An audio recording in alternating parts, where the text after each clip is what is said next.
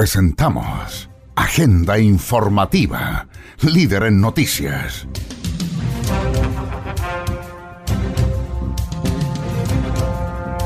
Aquí usted conocerá las principales informaciones ocurridas en las últimas horas en la región de Antofagasta.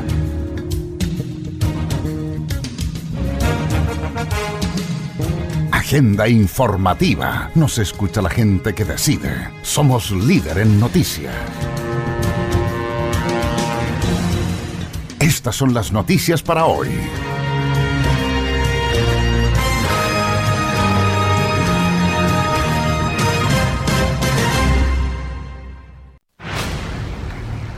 Agenda informativa. Una persona informada puede opinar y en Agenda Informativa le entregamos las noticias veraz y objetivamente. Esta es la etapa más compleja. Sabíamos que iba a llegar y estamos preparados para enfrentarla. Hacemos un llamado a quienes puedan hacerlo a que se queden en sus casas. Hacemos un llamado también al gobierno a proteger a los trabajadores y trabajadoras. Que tengan sospecha de coronavirus, lleguen al servicio de urgencia del hospital si lo dice Agenda Informativa, es verdad. Hoy se confirmaron dos casos de coronavirus en Calama. Noticiero regional, veraz y objetivo. Primero aclarar que esta vacuna es contra el virus de la influenza, no contra el coronavirus. Por algo, no se escucha la gente que decide. Pero aquí evidentemente que tiene que haber una explicación del gobierno regional y por supuesto también del mismo Ministerio de Salud. Agenda informativa. Hola, ¿cómo están? Bienvenidas, bienvenidos. Placer enorme saludarles y acompañarles en esta edición 308 de Agenda Informativa, emisión 469. Aquí le vamos a detallar y contar las principales informaciones que han ocurrido durante las últimas 72 horas y que ha preparado el Departamento de Prensa de Radio Litoral de Mejillones 104.3 y su extensa red de radioemisoras. Agenda informativa. Marcamos la diferencia. Soy José Barraza y los invito a conocer las informaciones para el día de hoy. ¿Cuáles son los signos y síntomas del coronavirus? En la mayoría de los casos se ha presentado fiebre sobre 38 grados Tos, dificultad para respirar. Si la enfermedad no se trata a tiempo, estos síntomas pueden agravarse. ¿Existe tratamiento para el nuevo coronavirus COVID-19? No existe en la actualidad tratamiento específico. El tratamiento es solo de apoyo y depende del estado clínico del paciente y está orientado a aliviar los síntomas. ¿Hay vacuna para el coronavirus? En este momento no se ha desarrollado una vacuna para este virus. Archie, somos lo que Chile escucha. Contigo en todas.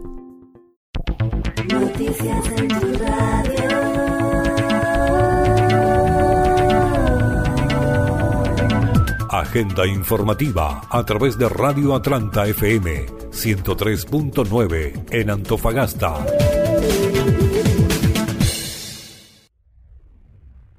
Como es de costumbre, el jefe de plaza de Antofagasta entregó detalles con respecto al coronavirus de igual forma, lo realizó el intendente de la segunda región. Estas fueron las declaraciones de José Miguel Aguirre, jefe de zona de la región de Antofagasta, del intendente Edgar Blanco.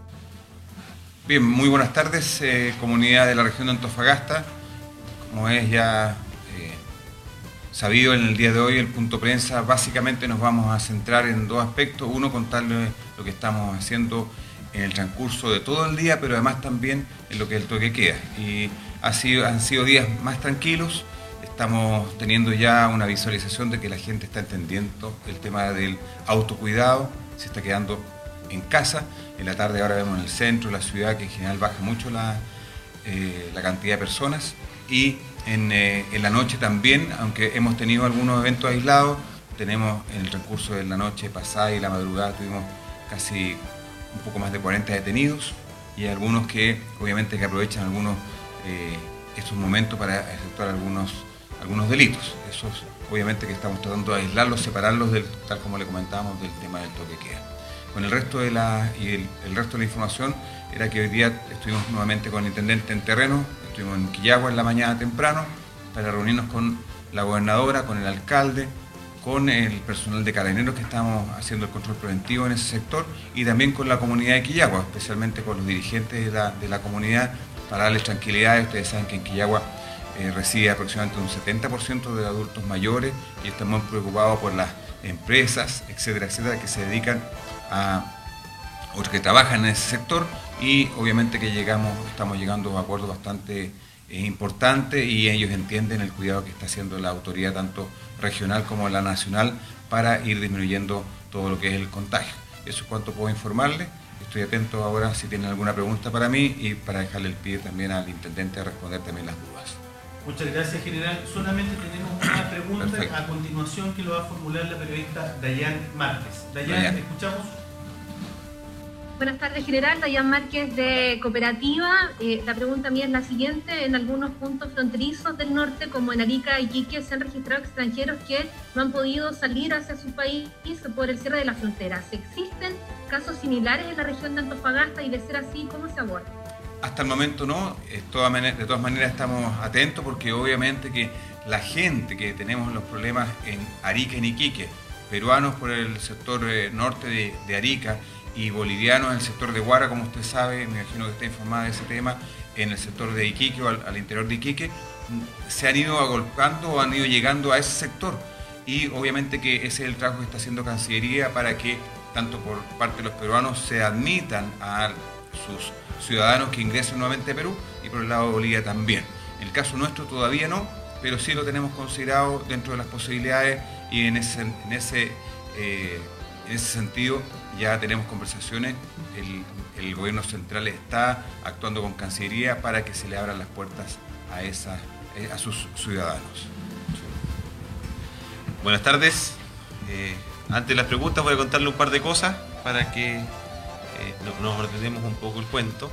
Lo primero que no está relacionado directamente con, la contingencia, pero es importante que ustedes sepan, la, la de Desarrollo Social, María Fernanda Alcayaga, presentó su renuncia, la cual fue aceptada, y va a asumir la, la Seremía de, Desarrollo Social desde el próximo lunes.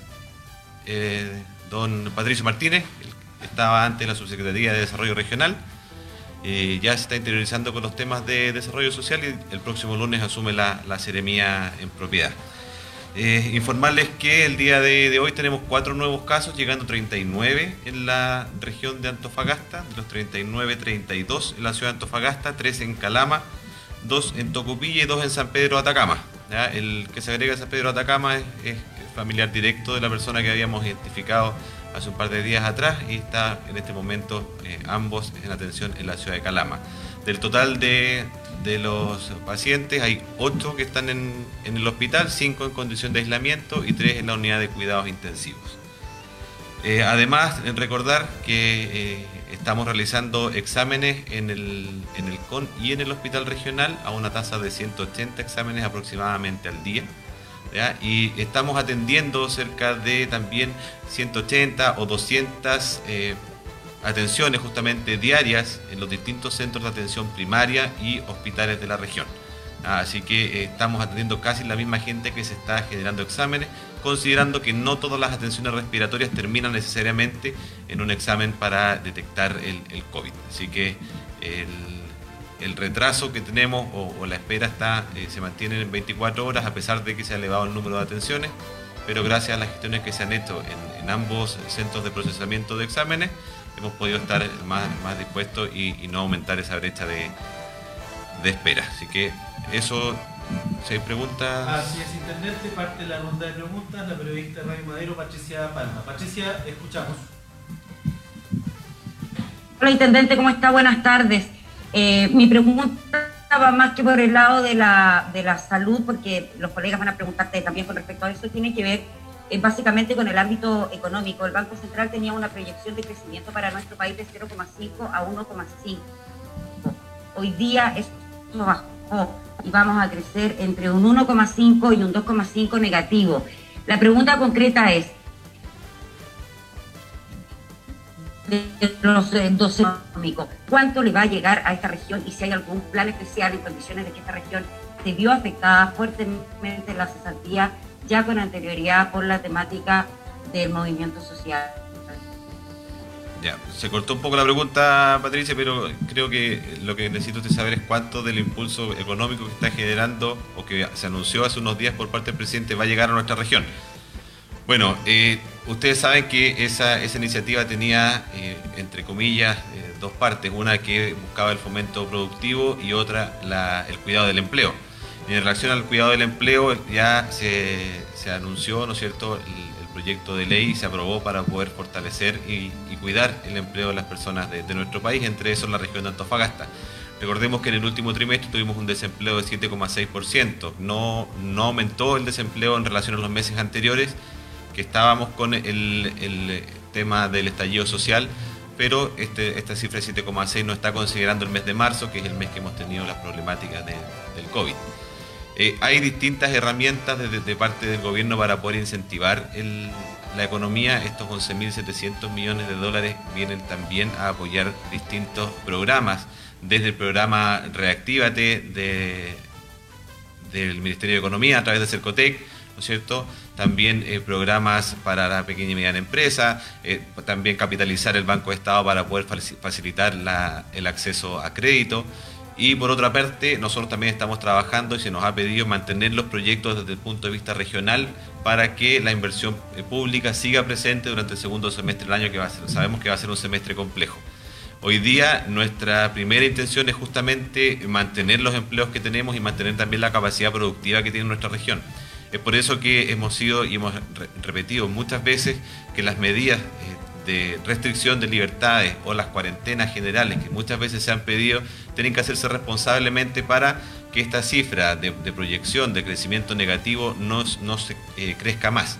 Tenemos que ser conscientes de que todas estas medidas generan impacto y generan impacto en el empleo y en la economía de las familias de la región, no solamente en el corto plazo, sino que son medidas que pueden generar impactos en el mediano y largo plazo incluso. Así que estamos tomando las medidas desde el punto de vista regional y además eh, estos fondos que están muchas veces disponibles a través de postulaciones.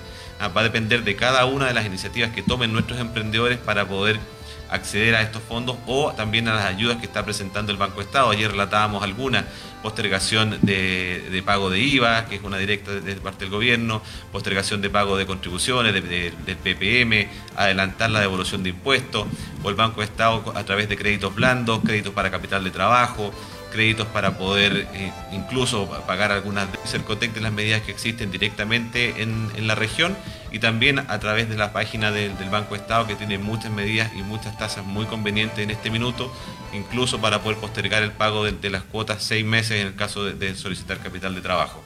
Eh, insisto, son medidas que se están trabajando por ahora, los 11.700 millones es, una cifra que está sobre la mesa, pero que tenemos que ir, ir depurando la forma en que van a bajar a cada una de las empresas de la región. Estamos presentando Agenda Informativa, el más completo resumen noticioso del día.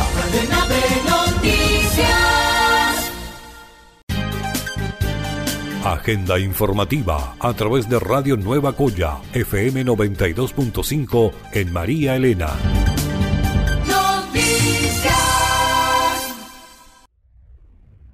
El presidente Sebastián Piñera promulgó la ley de protección del empleo Dicha norma fue difundida desde el Palacio de Gobierno para todo el país.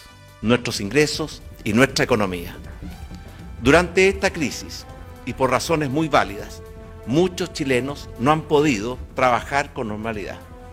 Y también sabemos que muchos chilenos temen perder sus empleos.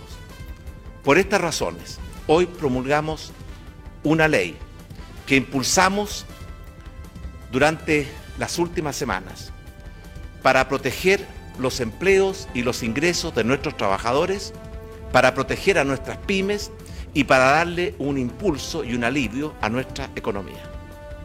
Esta ley permite que todos los trabajadores afiliados al seguro de cesantía tengan acceso a los beneficios de este seguro, cuando por acto de autoridad, como por ejemplo cuarentenas, cierres de empresas, no puedan prestar con normalidad sus servicios laborales.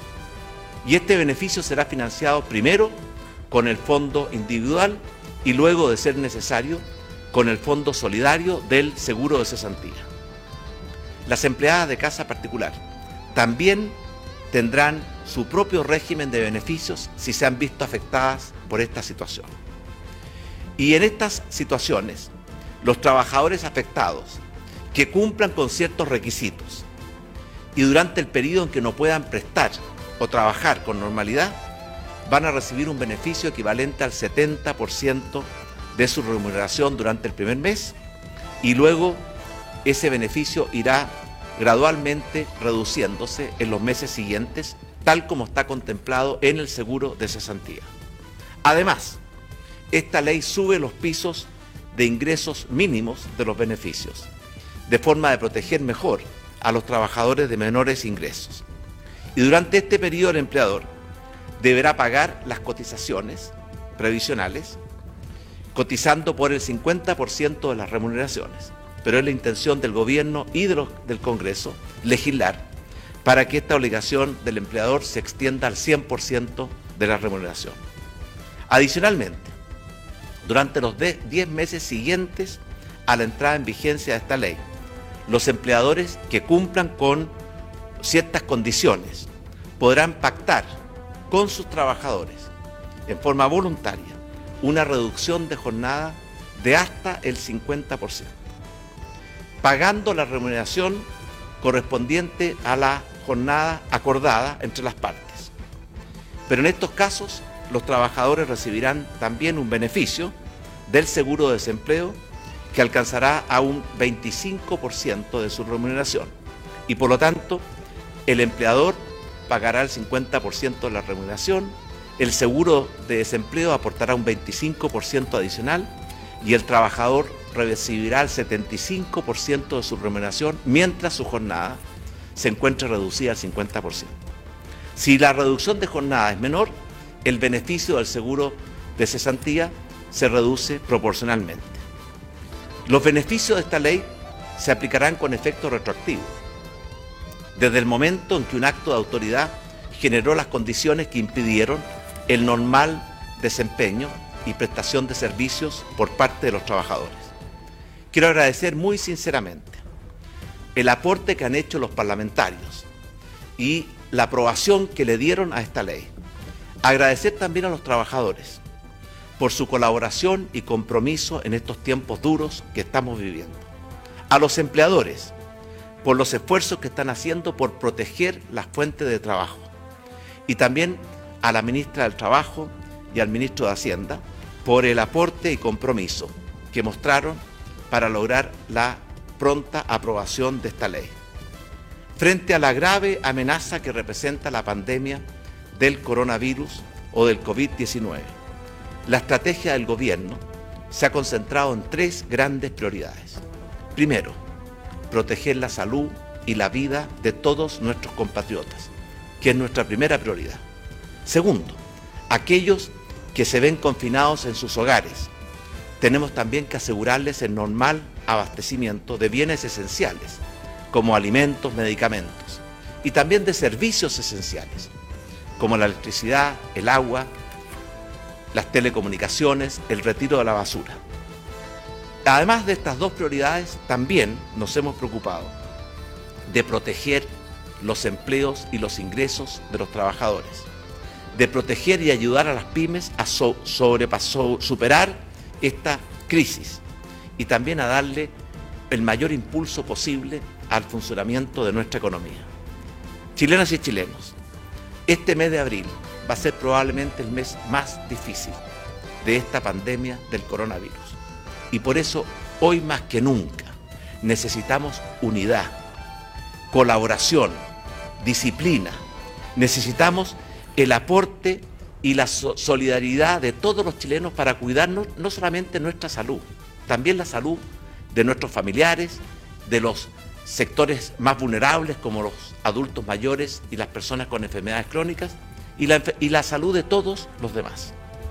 Cuidémonos los unos a los otros, porque esa es la mejor forma para enfrentar esta pandemia. Pero estén seguros que juntos y unidos vamos a superar esta crisis sanitaria, vamos a superar esta pandemia y podremos volver a estrechar nuestras manos, a saludarnos con cariño, a abrazar a nuestros familiares y a nuestros seres queridos y a recuperar nuestras libertades, nuestros derechos y la normalidad de nuestras vidas. Muchas gracias.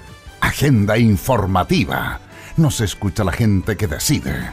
Somos líder en noticias. La diputada por Antofagasta, Catalina Pérez, se refirió también al proyecto de ley de protección del empleo, promulgado por el presidente de la República. Lamentablemente el proyecto del gobierno no va en la dirección correcta porque continúa cargando sobre los hombros de los y las trabajadoras los costos de la crisis, obligándolos a retirar de su seguro de cesantía para paliar eh, la imposibilidad de pago de su empleador, sea que hablemos de una gran empresa o hablemos de una pequeña y mediana empresa y no se nos permitió generar esa, esa distinción.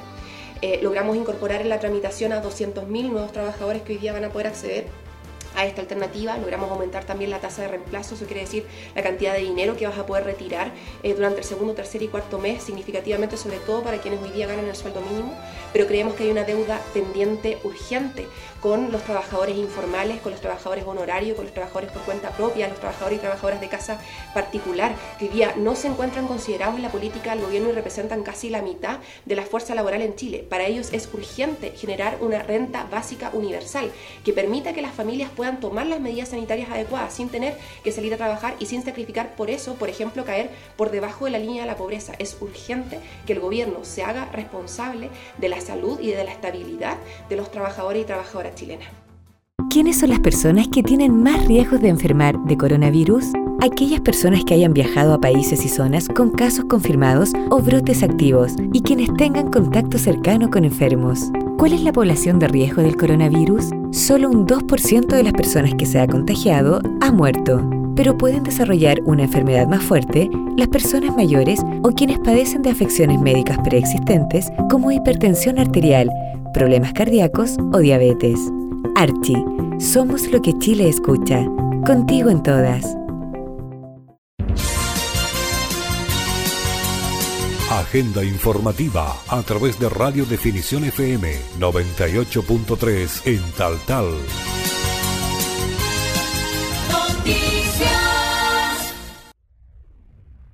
El ministro de Salud, Jaime Mañalit, entregó el balance del coronavirus en Chile. A través de los medios de prensa, desde el Palacio de Gobierno, el ministro de la cartera de Salud informó a los chilenos y chilenas del estado de la pandemia. Siendo muy agresiva eh, en, el mundo, en el conjunto de los países, con variaciones, pero en el día de ayer pasamos de 40.000 personas nuevas enfermas en el mundo a 60.000, lo que hace ver que eh, esta curva en el mundo eh, no tiende a aplacar. Hay países que están creciendo muy vertiginosamente en su número de casos, por ejemplo Estados Unidos.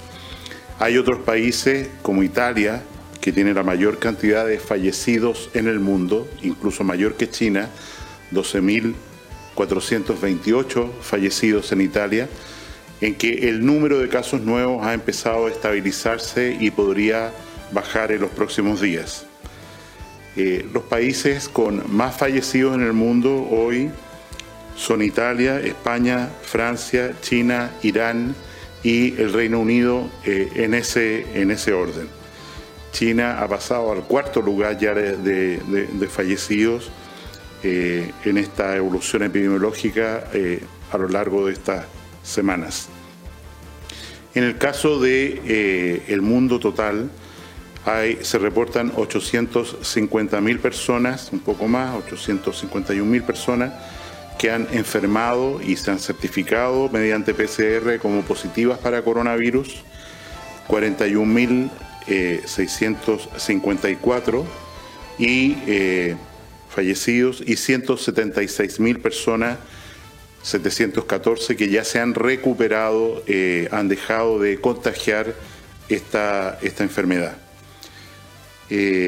La letalidad, la cantidad de muertos, porque en realidad las cifras de testeo, de exámenes en América Latina es muy heterogénea, políticas muy distintas y desde luego, como fue publicado ayer, Chile es el país que está haciendo más testeo en América Latina por millón de habitantes. La situación de fallecidos es la siguiente. En Brasil se registran 201 fallecidos, según la Universidad de Johns Hopkins en Baltimore. en Estados Unidos, en Ecuador 75, en República Dominicana 51, Perú 30, eh, México 28, Panamá 27, eh, Argentina 26, Colombia 16 y nosotros hasta el día de ayer teníamos 12 eh, fallecidos. Respecto a Chile, se han notificado 293 casos nuevos en las últimas 24 horas, con corte, como se recuerda, hasta las 9 de la noche de ayer. Eh, y esto es un número que se ha mantenido relativamente estable en más o menos 300 diarios por los últimos 5 o 6 días. Respecto eh, al número de fallecidos, eh, debemos lamentar agregar cuatro personas a las cifras fallecidos, o sea, hemos subido de 12 a 16, 12 informados ayer, 16 el día de hoy y corresponden eh, a cuatro adultos mayores eh, que no fueron manejados en unidad de tratamiento intensivo y que se distribuyen eh, dos en la Araucanía,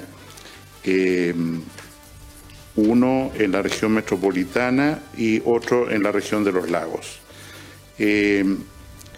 En relación al número de personas que se han recuperado de la enfermedad, el número es de 234 y esto excluye el número de fallecidos. Son 234 personas que ya cumplieron eh, los 14 días desde que se contagiaron y por lo tanto ya no son capaces de eh, transmitir el coronavirus, eh, independiente por supuesto de que algunos podrían estar cursando alguna enfermedad asociada, una complicación infecciosa.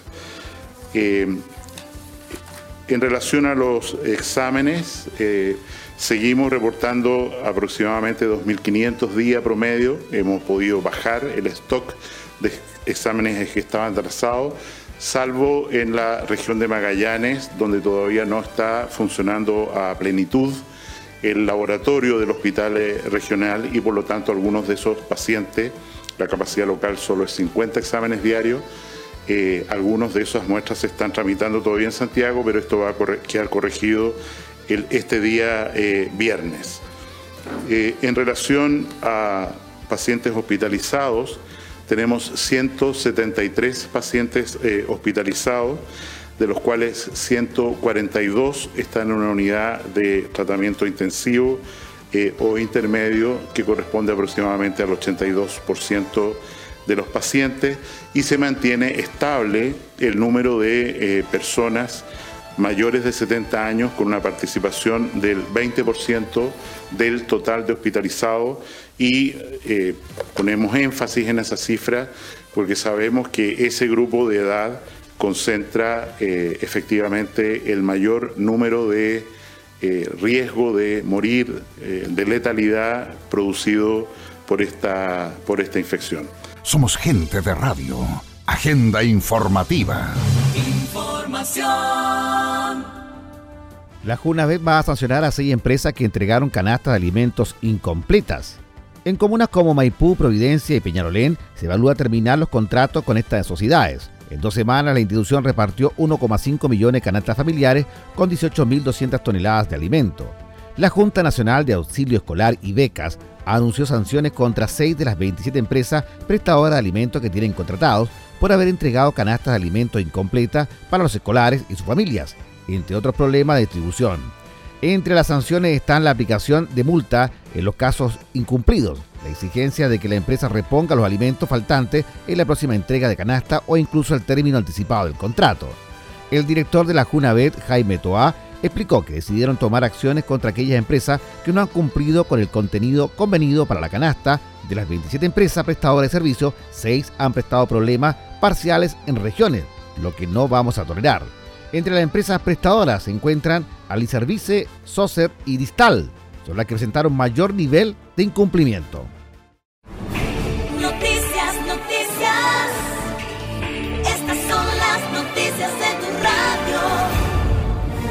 Una persona informada puede opinar y en Agenda Informativa le entregamos las noticias veraz y objetivamente. Agenda Informativa, líder en noticias regionales.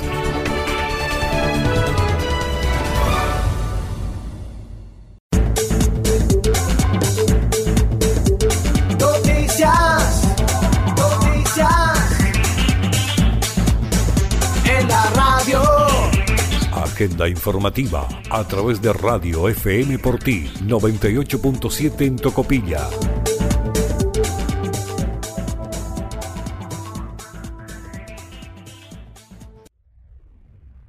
Diputada Marcela Hernando pide al presidente Piñera usar su potestad para dejar sin efecto el alza de costos de las ISAPRES. Es inconcebible que las ISAPRES estén subiendo el costo de los planes en un momento como en el que estamos. Y quiero recordar que una de las ventajas que se dijo que iba a existir con eh, el decretar un estado de emergencia, un estado de catástrofe, fue que precisamente el presidente, el gobierno, el ejecutivo, iba a tener la potestad eh, de, hacer una, de tomar una serie de medidas, como fijar precios, por ejemplo, podría estar fijando el precio del pan y el precio de eh, los planes de la ISAPRE. A mí me parece que no puede ser que el presidente les pida por favor o que recomiende. Si tiene la potestad debería usarla para congelar eh, este aumento absurdo que están haciendo eh, las ISAPES en este minuto, de la misma manera como pudiera eh, preocuparse de congelar una serie de otros eh, costos. Agenda informativa. Nos escucha la gente que decide. Somos líder en noticias. Como de una burla, catalogó la diputada por Antofagasta Catalina Pérez lo que hace este gobierno ante un escenario de incertidumbre, el presidente Piñera anuncia como gran triunfo que el alza de la ISAPRE se va a aplazar un par de meses plena crisis sanitaria y estado de catástrofe. Urge garantizar derechos hoy más que nunca. La salud no puede quedar en criterio de los empresarios de la salud, de la oferta y la demanda. El presidente, como siempre, pensando y actuando como empresario. Es una burla lo que hace este gobierno. Ante un escenario de incertidumbre, el presidente Piñera anuncia como gran triunfo que el alza de las ISAPRES se va a aplazar un par de meses en plena crisis sanitaria y estado de catástrofe. Urge garantizar derechos. Hoy más que nunca la salud no puede quedar a criterio de los empresarios de la salud, de la oferta y la demanda. El presidente, como siempre, pensando y actuando como empresario. Agenda informativa. Nos escucha la gente que decide. Somos líder en noticias. Así como el presidente se malentona con los alcaldes que lo haga con las ISAPRES. El parlamentario hizo un fuerte llamado a impedir las alzas de la ISAPRE en tiempo de catástrofe ante el reciente informe de la Superintendencia de Salud que adelantó el alza de los planes de ISAPRE en un promedio del 4,5 a partir de julio de este año, el diputado de la Federación Regionalista Verde Social, Esteban Velázquez, hizo un llamado al gobierno a envalentonarse ahora con dichas instituciones, socios y directorio e impedir el alza dada la compleja situación que enfrenta el país. Al respecto, el parlamentario por Antofagasta fue fuertemente crítico de la autoridad, sobre todo desde el estallido social, y la forma en cómo se ha manejado ante la crisis sanitaria. Fue claro en señalar que el presidente Piñera y sus ministros se malentonan con los alcaldes, parlamentarios. Bueno, hoy es viable exigirle que se malentonen también con la ISAPRE, que son sus socios y amigos. ¿Puede mi empleador facilitar medidas alternativas de trabajo en caso de riesgo de contagio de coronavirus? El empleador está obligado a tomar todas las medidas para proteger la salud de los trabajadores, informando los riesgos y manteniendo las condiciones de higiene y seguridad con el fin de evitar la propagación del virus. Además, el empleador y el trabajador podrán acordar mutuamente trabajar a distancia u otro medio alternativo. Archie, somos lo que Chile escucha. Contigo en todas.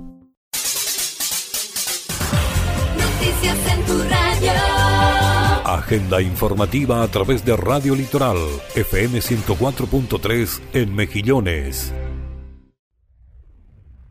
El alcalde de Mejillones, Sergio Vega Venegas, informó a los medios municipales sobre las medidas contempladas en torno al coronavirus en la ciudad del megapuerto. En este minuto voy a comenzar, ¿verdad?, agradeciendo y felicitando a toda la comunidad de Mejillones por haber hecho caso en un 90%, 80%, ¿verdad? De quédate en casa. Es la única alternativa, es el único remedio más importante que tenemos en este minuto, ¿verdad? Es el quédate en casa. Sabemos que es complicadísimo tener a nuestros niños, ¿no es cierto?, en casa, pero no tenemos otra alternativa, ¿verdad? ¿Por qué? Porque ya viene, ¿no es cierto?, cambia el, horario, cambia, digamos, el, clima y vamos a tener, ¿no es cierto?, días mucho más fríos y es lo que nosotros no queremos todavía que llegue porque en estos ambientes más fríos donde este famoso bicho, ¿no es cierto?, hace más estrago. Por lo tanto hay que cuidarnos, protegernos todo el mes de abril para ver, ¿no es cierto?, que esta curva ya vaya, digamos, descendiendo. Por eso agradecemos a la Comuna de Mejillones por hacer caso a este tipo de actividades.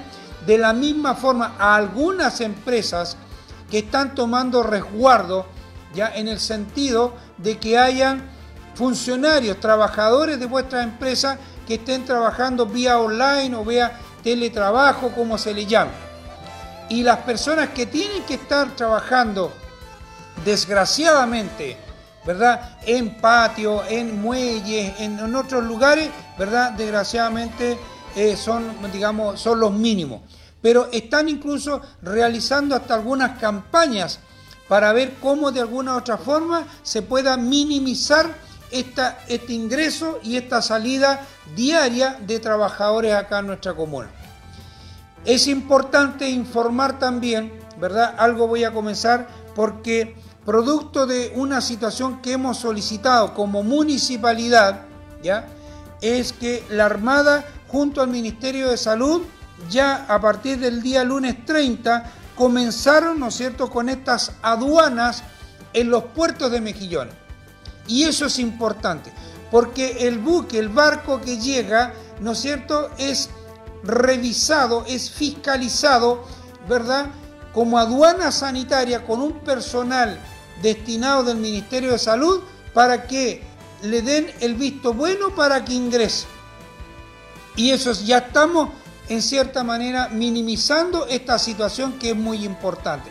Por lo tanto, agradecemos a el Ministerio de Salud, agradecemos, ¿no a las personas que están yendo a los barcos, ¿verdad?, a los buques, a realizar esta, esta, este cordón, ¿no es cierto?, sanitaria, esta aduana sanitaria, ¿verdad?, de la misma forma, perdón, a la Armada de Chile que nos apoya en este tipo de actividades.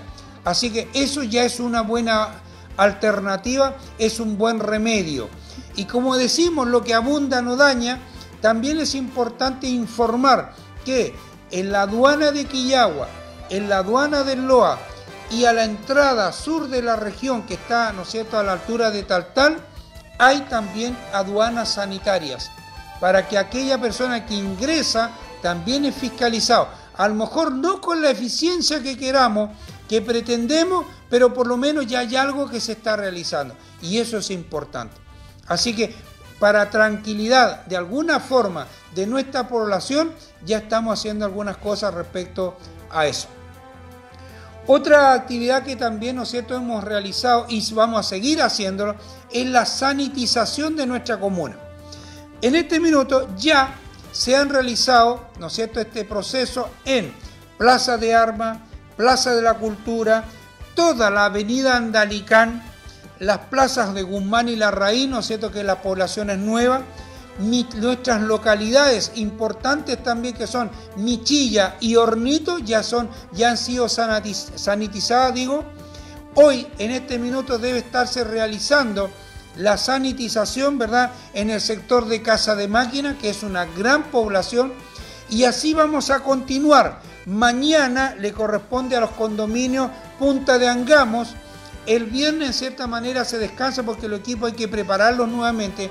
Y la próxima semana vamos a continuar con este proceso y los que ya están en carpeta de programación, ¿verdad? Son Playa Blanca y el sector de las gaviotas. Todo eso va a seguir, más otros sectores que también nosotros es importante también. Y es otro lugar que la próxima semana sí o sí vamos a sanitizar, es el lugar de las tomas o el lugar de los campamentos que también para nosotros son importantes. Y dicho eso, también, ¿verdad? Hay que mencionar que ya se han instalado cuatro estanques que en su, en su conjunto, ¿verdad? Nos dan 20.000 litros justamente en el sector de las tomas o de, ¿verdad? de los campamentos. Ahí están los estanques, ¿verdad?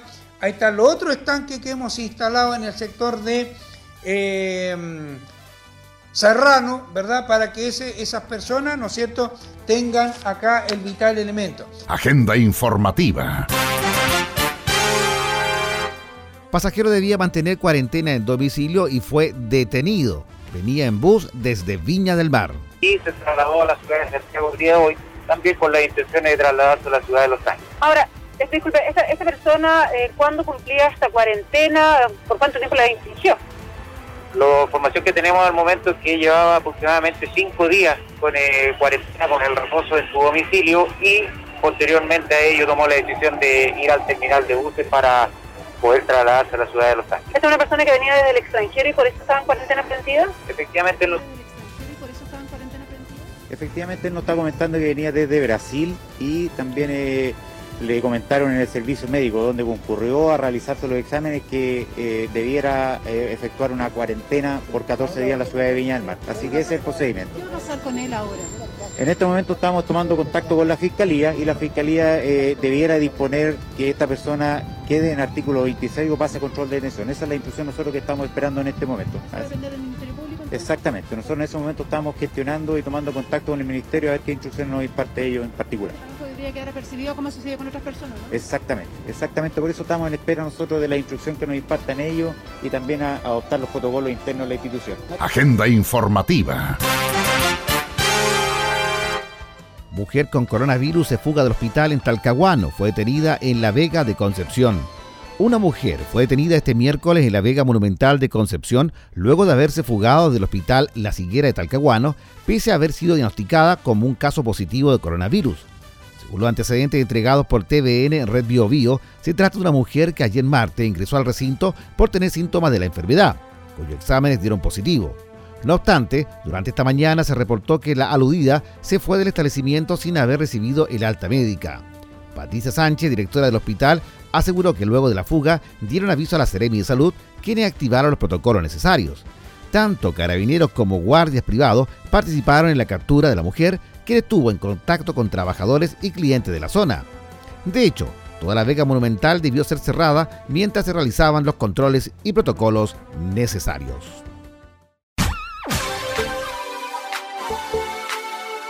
Noticias.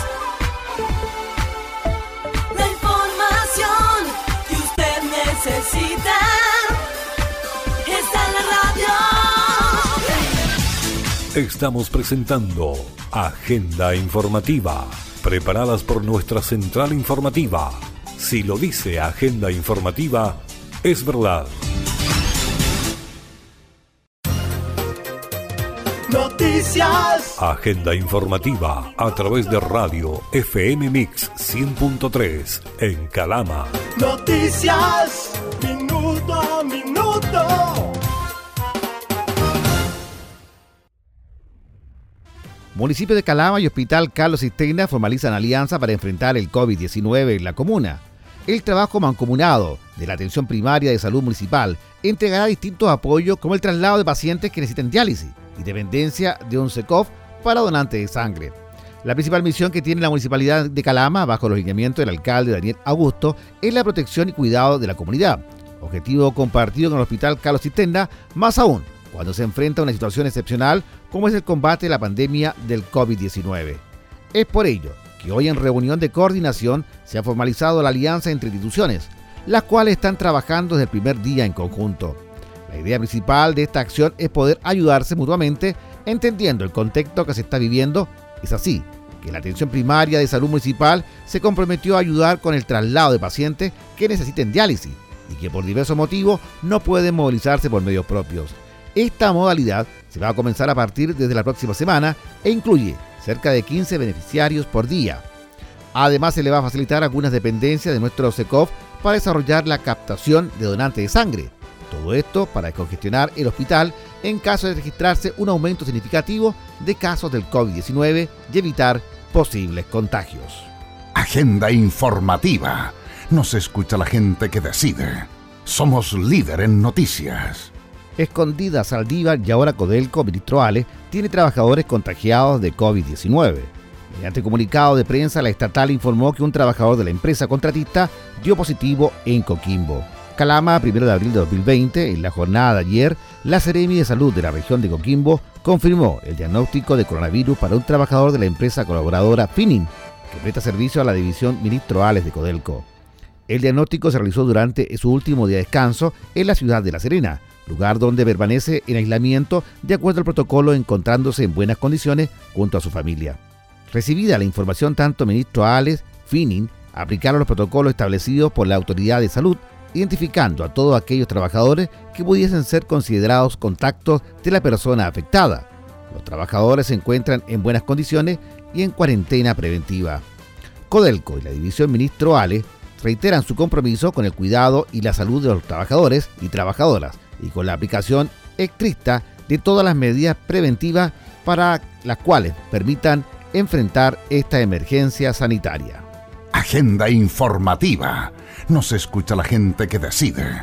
Somos líder en noticias. Core Ricardo Díaz pide a autoridades mayor transparencia y dejar de improvisar ante crisis sanitaria. A 39 aumentaron los casos de coronavirus confirmados en la región de Antofagasta y crece la preocupación ante la descoordinación que han demostrado algunas autoridades y la falta de medidas restrictivas para impedir la propagación de la enfermedad. Para conocer su opinión sobre el manejo de la crisis sanitaria, regionalista.cl conversó con el consejero regional Ricardo Díaz, quien preside la Comisión de Salud y Medio Ambiente del organismo. Veo con preocupación que autoridades de la región toman decisiones en las que prima el criterio económico por sobre el sanitario. Se requiere restringir el contacto social. Es escandaloso ver el centro de Antofagasta aglomerado de personas para entrar al comercio. Eso es caldo de cultivo para el contagio y todo bajo la mirada pasiva de las autoridades de gobierno, indicó el representante. A esto sumó la falta de información, aún el Servicio de Salud no comunica la cantidad total de camas o ventiladores existentes en la región y la brecha que debemos superar. ¿Cómo enfrentamos la crisis en estas condiciones? Finalmente, Díaz precisó que desde el CORE estamos con toda la disposición de apoyar, pero para ello se requiere transparencia, claridad en la información y dejar de improvisar. ¿Cómo debe ser el aislamiento en la casa si me contagio de coronavirus? Los médicos pueden enviar a los pacientes leves a recuperarse en su casa bajo las siguientes condiciones. El contagiado debe dormir en una pieza solo. Si no se puede, que tenga al menos un metro de distancia con otros. La habitación debe tener ventilación. Moverse lo menos posible por la casa. Tener sus propios utensilios para comer, vasos, bombillas, cubiertos, etc. y no compartirlos. Se debe lavar con detergente, preferir toallas de papel y usar una toalla individual.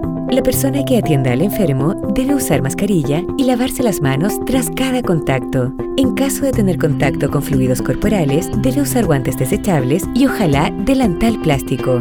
Los desechos deben ponerse en una bolsa plástica, cerrarla y botarla. El baño debe ser desinfectado al menos una vez al día con cloro diluido en agua, 450 cc de agua y 50 cc de cloro. Y también desinfectar la ropa sucia y todos los textiles usados por el paciente se deben poner en bolsas plásticas y no se deben agitar. Hay que lavarlos a máquina a 60-90 grados Celsius con detergente normal y secar bien. Todos quienes viven con el paciente deben ser monitoreados por la autoridad sanitaria. Archie somos lo que Chile escucha. Contigo en todas. Todas las noticias, solo aquí, en Agenda Informativa. Nos escucha la gente que decide. Somos gente de radio. Agenda Informativa. Cadena de noticias. Gobierno confirma tres nuevos casos de coronavirus y uno de dengue en Rapa Nui. El gobierno confirmó tres nuevos casos de personas contagiadas con coronavirus en Rapa Nui, ascendiendo los infectados del territorio polinésico a cinco. Pedro Guerra, jefe provincial de la Secretaría Regional Ministerial de Salud de Paraíso, aseguró que los últimos infectados son pacientes adultos que tuvieron contacto directo con los primeros dos contagiados, confirmados en la isla y que por esta razón se encontraban en cuarentena preventiva. Juan Pacomio, jefe del hospital Hangaroa, aseguró que las edades de los nuevos afectados van de 18 a los 40 años. Tenemos montado un laboratorio donde se procesan muestras y se encuentran resultados de un día para otro, especificó el jefe provincial. Queremos insistir en que la gente no salga de su casa para que no siga expandiéndose el virus por la ciudad, agregó Guerra. Asimismo, la autoridad sanitaria confirmó un contagiado por dengue en Rapa Nui. Esto se debería a que la isla es el único lugar en Chile donde vive el mosquito que transmite la enfermedad, además de Zika. Isla de Pascua se encuentra en cuarentena desde el pasado 19 de marzo y este martes la medida fue extendida por dos semanas más. Agenda informativa. Nos escucha la gente que decide. Somos líder en noticias. El gobierno argentino prohibió por decreto los despidos y suspensiones de trabajadores durante 60 días, en el marco de nuevas medidas para sostener la actividad económica en medio de la cuarentena obligatoria que rige en el país por el avance del coronavirus. La medida fue publicada en una edición extraordinaria del Boletín Oficial, publicada a última hora del día martes. Prohíbanse los despidos sin justa causa y por los causales de falta o disminución de trabajo y fuerza mayor, por el plazo de 60 días, contados a partir de la fecha de publicación del presente decreto en el Boletín Oficial. Establece la norma textualmente en su artículo segundo. Con esto Argentina prohíbe con un decreto los despidos por 60 días.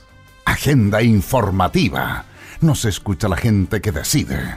Somos líder en noticias. La urgente lucha contra la pandemia en Guayaquil.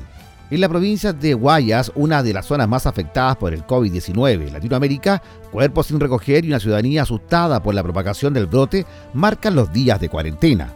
Hay un país en América Latina que siente con más fuerza las consecuencias del coronavirus, Ecuador. Esta nación de poco más de 16 millones de habitantes tiene más de 2.000 contagiados. Allí las cifras mortales ya superan los 75 fallecidos y solo una región, la de Guayas, concentra la más del 70% de los infectados. Aunque las 24 provincias de la nación tienen casos confirmados, el peor escenario sigue siendo el de Guayas, cuya capital es Guayaquil, dado que según el último informe son más de 1.500 casos en esta región y la crisis está a poco de desbordar la capacidad de respuesta de las autoridades. Muchos de los residentes de Guayaquil, la segunda ciudad más importante del país, se quejan de la lenta reacción oficial, agravada por las medidas de la estricta cuarentena, aseguran que las autoridades han fallado en la recolección oportuna no solo de los cuerpos de las víctimas fatales de la pandemia, sino también de quienes han perdido la vida por razones distintas. Una de las escenas más macabras fue la registrada por varios ciudadanos para la gente de Noticias Reuters. Un hombre colapsó mientras hacía la fila para entrar a una tienda y su cuerpo permaneció hasta horas dentro de una bolsa azul. Todavía se desconoce la causa de su muerte e incluso su identidad y solo hasta este 30 de marzo su cuerpo fue retirado del lugar de los hechos. El objetivo del gobierno es que cualquiera que muera en estos días en Guayaquil, no solo los que mueran por COVID-19, puedan tener un entierro digno, dijo el vicepresidente, cuya administración también anunció la creación de una fuerza de tarea conjunta para sepultar los cuerpos. Jorge Watt, presidente del directorio de Ban Ecuador, la banca pública de desarrollo, agregó que no necesitan fosas comunes, que necesitan entierros dignos, tal como todos los quisieran tenerlos. Sobre el panorama de su país, este funcionario afirma que las funerarias no trabajaron con permisos especiales para facilitar así la labor de recolección. La situación en Guayas es lúgubre y de alto riesgo sanitario. Por la ola desbordada en la pandemia, el presidente del Ecuador, Lenín Moreno, anunció que va a construir un cementerio para enterrar allí a las víctimas. El mandatario busca así contrarrestar una de las críticas más fuertes que ha recibido por el problema de la recolección de los cuerpos. La alcaldesa de Guayaquil, Cintia Viteri, denunció en un video que se hizo viral que no estaban recogiendo los cadáveres, sino que los dejan en las veredas. Contó que caen frente a los hospitales y que nadie los quiere ir a recoger. Los testimonios de ecuatorianos denunciando las muertes y las escenas vistas en la ciudad son desgarradoras. Luigi Ponce, un joven de 22 años que vive en el barrio periférico, cree que la muerte de su tío, un adulto mayor, fue consecuencia del virus. El cuerpo del hombre sigue en la casa como documenta Reut, donde también viven cinco menores y siete adultos mayores. Él tenía neumonía, tuvo fiebre, no podía respirar, tuvo tos.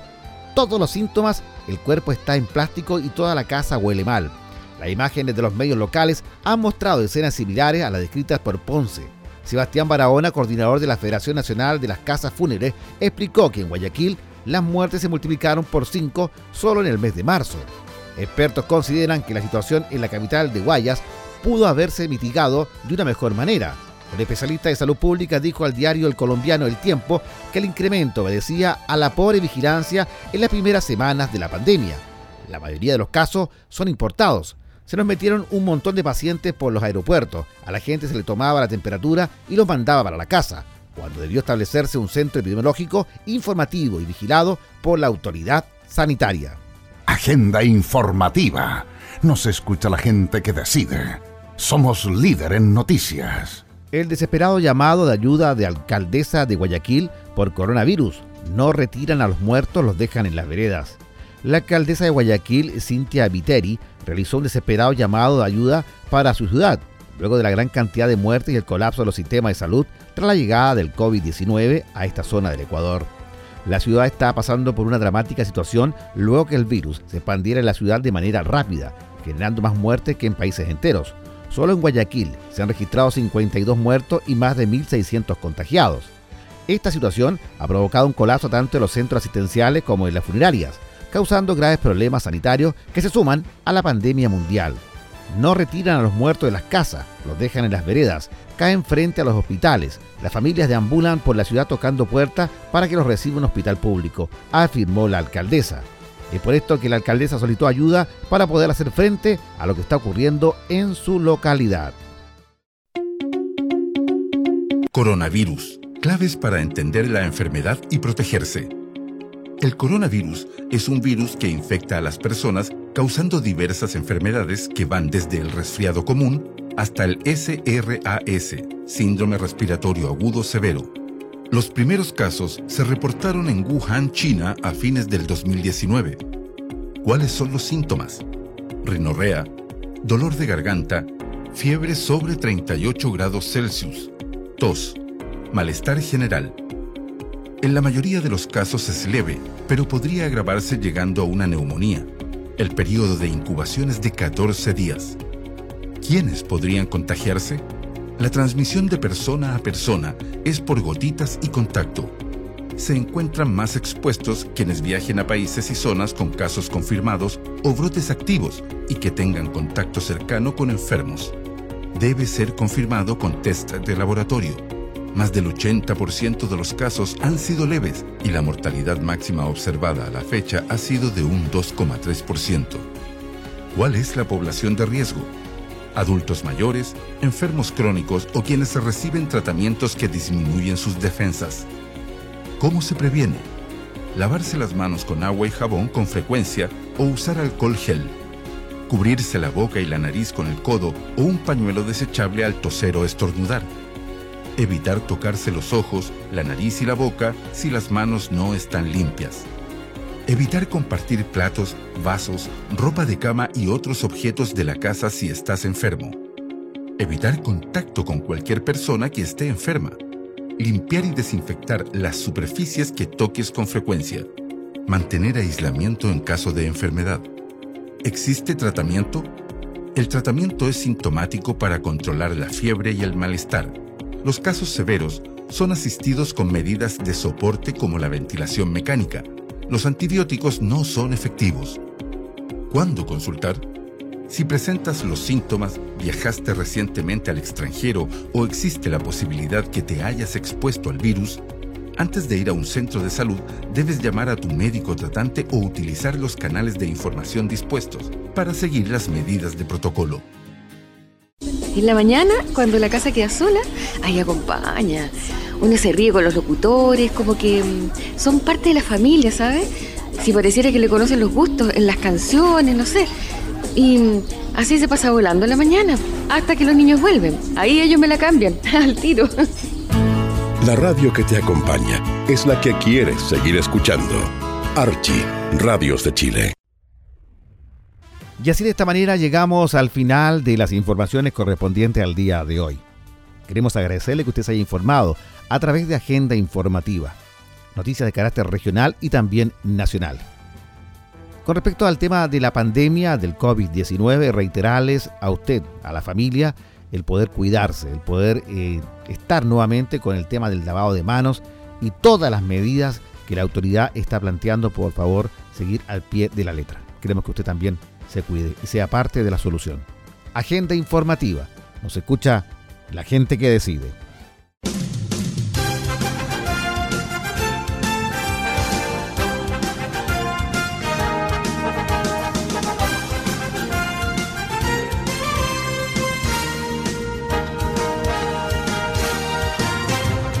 Usted ha quedado informado e informada de lo más importante acontecido en las últimas horas en la región minera de Chile. Hemos presentado Agenda informativa, líder en noticias.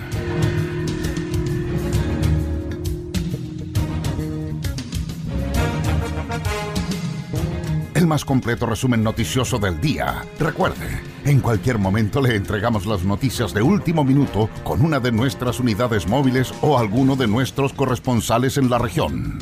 Fue Agenda Informativa. Nos escucha la gente que decide.